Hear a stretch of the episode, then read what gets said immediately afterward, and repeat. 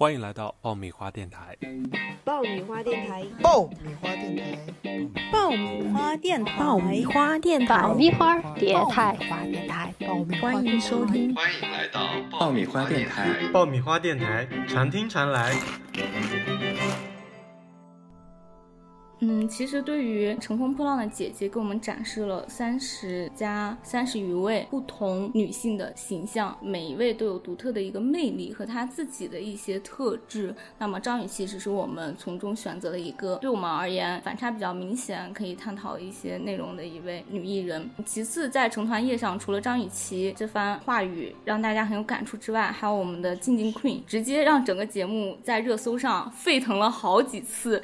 我也是晚上。刷关于他成团之时和成团之后每一句言论，细细品味了很久啊，迟迟不想入睡。你们当时看到，就是说在直播的时候他说的这番话是什么样的感受？终于等来了这一刻，是不是？期待了一个月。我觉得应该是终于让呃本来这这档节目开播之时吃瓜观众，终于等来了他们想看的部分了吧？撕逼吗？因为毕竟是这档节目开播之前的话，我觉得大家讨论点就是因为这些小姐姐们性格都是非常突出明显的，并并不属于那种平平的、柔柔的。用静姐的话来讲，不是那么有服从性。感个性有个性，有个性。嗯，对于很多吃瓜群众来说，肯定是希望能够看到一些名场面啊，一些名场面的出现。真是这个是名场面，对，这个本季最大的名场面。但是可能是呃下一个节目的开端，《爱乐之城》的开端。就像小雨说的吧，一切刚刚开始。你看小雨也总是语出惊人啊。啊，其实这个节目就像大家说，一开始来的时候非常希望看到这种名场面啊。嗯，然后包括说女人多的地方是非多，这算不算是对女性的一种刻板印象和偏见？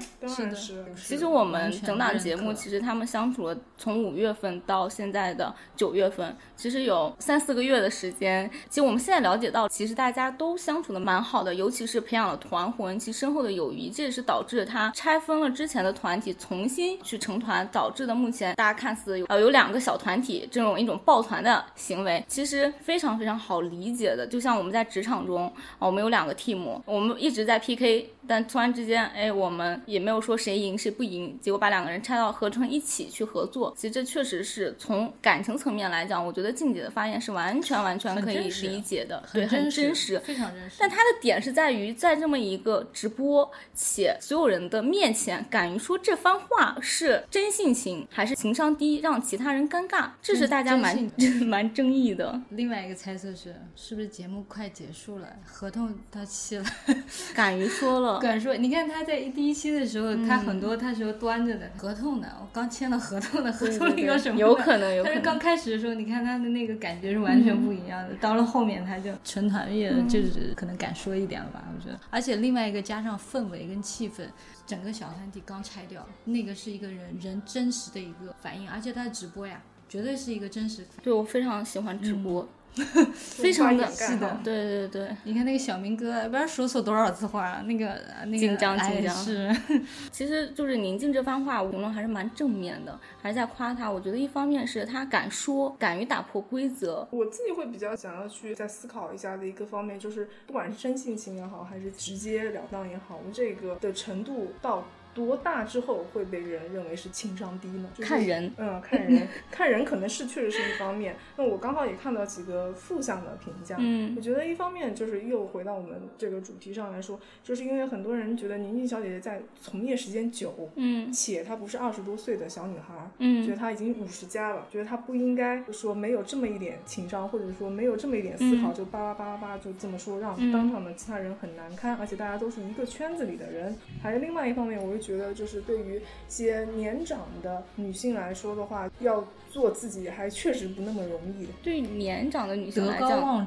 做自己不容易。对，就是哎，我和你有不太一样的一个想法，是我反而觉得现在的年轻人越来越不敢做自己了。因为首先他可能基于娱乐圈来讲，他刚出道，他的力量非常的薄弱，一句话很有可能就断送了他整个的行业发展。所以其实，尤其是当下女团这件事情，它是仿照日韩。韩比较多，日韩它对练习生的培养是都已经是流水线工程化的模模式化的。其实每个人都非常的，我们可以看到从呃韩国培养回来的这些艺人都非常的规矩、礼貌。个性化的东西相对比较少，所以其实是不是年轻人他的处境会更难一点？因为德高望重之后，他其实不需要再证明什么，有一定的一些积累可以证明他的一些业务水准或者是他的能力。所以这是不是对于宁静来讲，他敢于说多一点、放肆一点的原因之一？但是就我自己的感觉来说，就是在一个行业里面，自身达到一定年龄的时候，别人对你的一个期待值，也就是说你应该懂得，应该知道，你应该会你应该会怎么处理，对，因为你。不是刚刚进圈也好，或者说刚刚才开始工作也好，嗯，不是那些什么都不懂的小孩子，就是这个是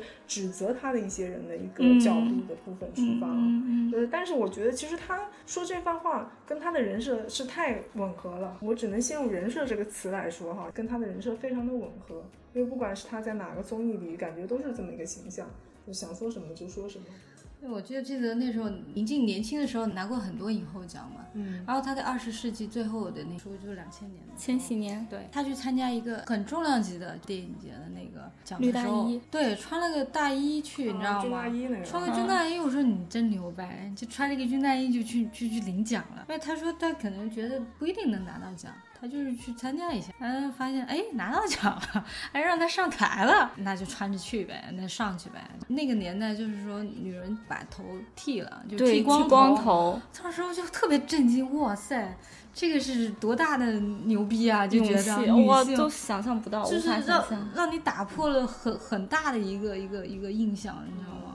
对，所以我觉得漂亮的。对，我觉得他国外旅行受欢迎就是花少这一段啊，就是因为花少不刚好他们去了英国哈，所以我也要有发言权，唠到两句。英英国人，因为我觉得他们就是那个去国外的时候，其实因为他，嗯，不管他什么长相，我觉得就是他这份自信，就是外国人非常喜欢。哦哦，表达还是这个性格，就是这个自信感真的是很重要，尤其对于亚洲女性来说的话。这个自信感不是那么常见的一个元素，所以我觉得他这个自信感，不管他的英文说的流利还是不流利，但是他跟人交谈的这一份自信啊，我觉得是外国人是会比较喜欢的一点，因为这是他们文化底下的一个很重要的一个方面，就是错的品质。包括其实所有的姐姐也说，静静 Queen 都叫她静静 Queen 啊，气场很强大，也是她这种从由内到外的这种对自我的一个认可。我觉得她的对自我是绝对认可。很吸引我，因为我觉得他很真实，他很坦诚。因为很多人因为处于他明星的身份，无数个闪光灯，无数双眼睛盯着他，他不敢说的太多，表达的太多，他怕受到指责。但是他说了啊，我习惯性出尔反尔啊，我很矛盾，我又想出道，但现在有四个人，我有点怕。哦，他很坦诚，很真实，在面对自己。其实我们有的时候，别说面对别人了，面对自己都很难。就其实我觉得自己，我觉得是最难的。对，就很难去像他这样，而且他很能坦然的说出来这个东西，对，说明他很接受自己。所以其实最后金晶 Queen 以算是 C 位吧出道，成为我们这个。无价之姐的第一名，我觉得还是蛮立得住的。她身上的这些特质，还是说区别于其他一些女团。嗯嗯，所以就是想问一下大家，《乘风破浪》这个节目的话，你们觉得它有没有达到它的想要的这个效果和主题？所谓的重新定义和撕掉标签，有。小雨的那一段其实稍微立了一下，那你觉得他撕掉了哪些标签呢？因为它起名为“乘风破浪”嘛，说明其实对于现在三十加女性来讲，她的环境不友好，她有风有浪，所以我才要去乘风和破浪。那么你觉得这个风浪一部分可能理解为我们对于这种成熟女性的她的一些标签和偏见，她想撕掉一些。那你觉得我们对于这种三十加熟女她的标签有哪些？以及通过节目我们有一点稍微的改观。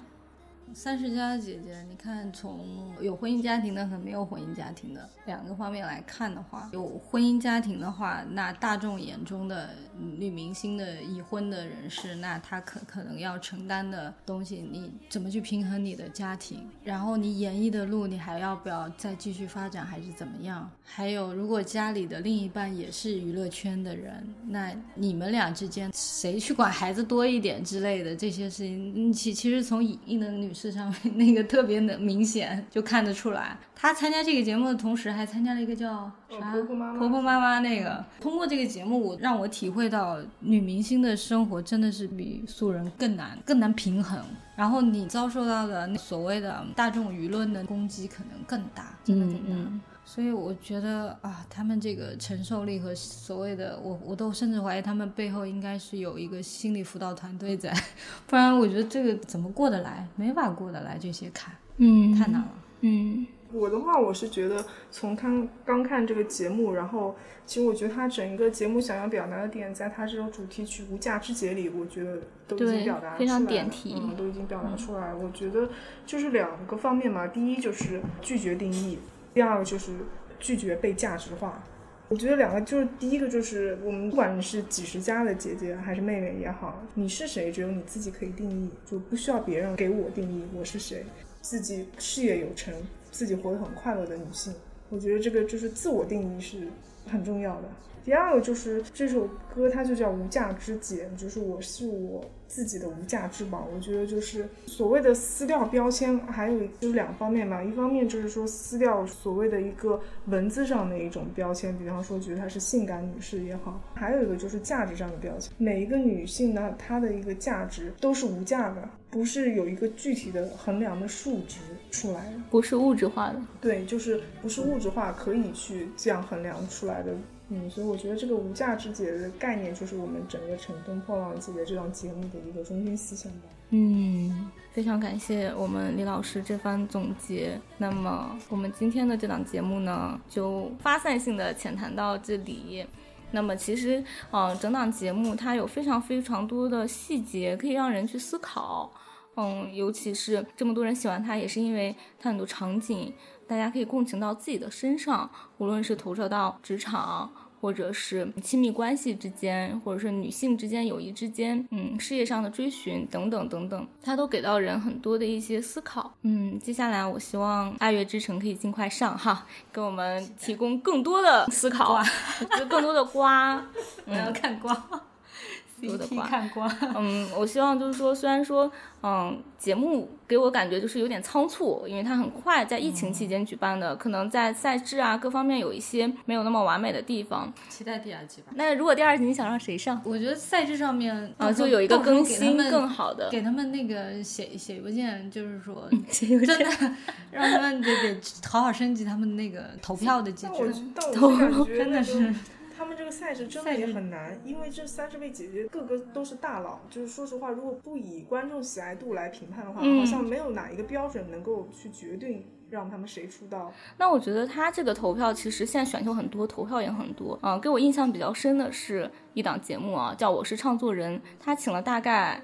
嗯，忘记是几百位观众，他是实名制投票。街舞有一点像，街舞也是实名的，也是实名。我希望可以这样子，而且他在选人的情况下，因为节目组是可以自己把控的，我希望这个也可以想到一个更好的方式啊。还有就是可能因为节目做的比较仓促，就是很多网友反映是因为舞台是冲向正面的，而观众的席位是在两个侧面，所以他看到的效果跟电视观众看到的效果不太一样，所以有一定的争议啊。希望之后能够越来越好吧。嗯，无论如何，我觉得至少这三十位姐姐中各具特色的魅力和她们所展现的一种风采，还是让我受到了很大的鼓舞。那第第二季，我我期待有敏涛姐，嗯哦，刘敏涛，对，有白百合，对，还有刘心悠，我就很期待这三位。倒吸了三口气，三个名字说后倒吸了三口气。但是我觉得还是很希望节目组能够。呃，就一开始就能想好，就是像杜华女士这一季的节目第一期提出来的一个问题，到底要打造一个什么样的女团呢？嗯，我觉得这个还是一个很关键的一个问题，就是请来的三十多位姐姐，个个都可以成团，个个都可以有成团，就是看我们节目组到底想要打造出来一个怎样的女团，想要带给我们这些普通观众一些什么样的信息。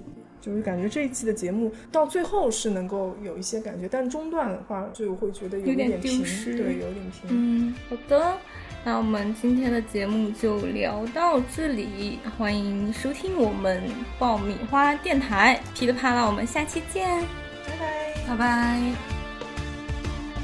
我走在喧哗的街，看霓虹阑珊倒映在告诉我。爱情在哪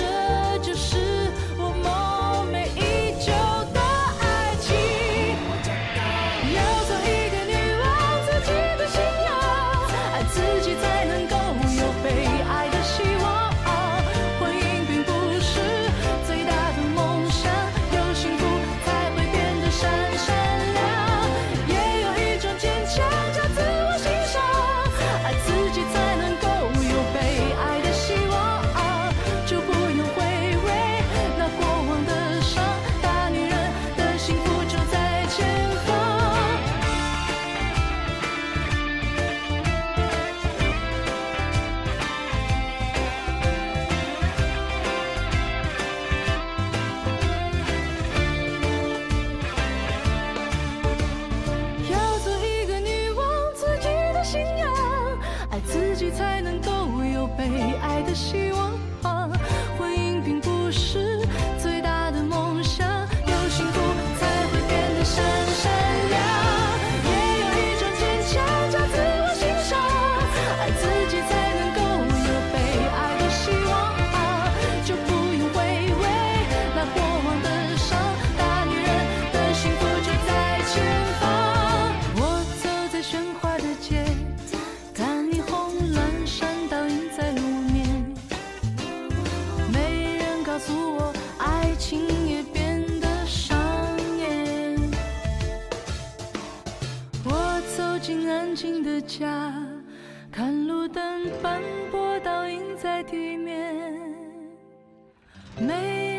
告诉我爱情在哪一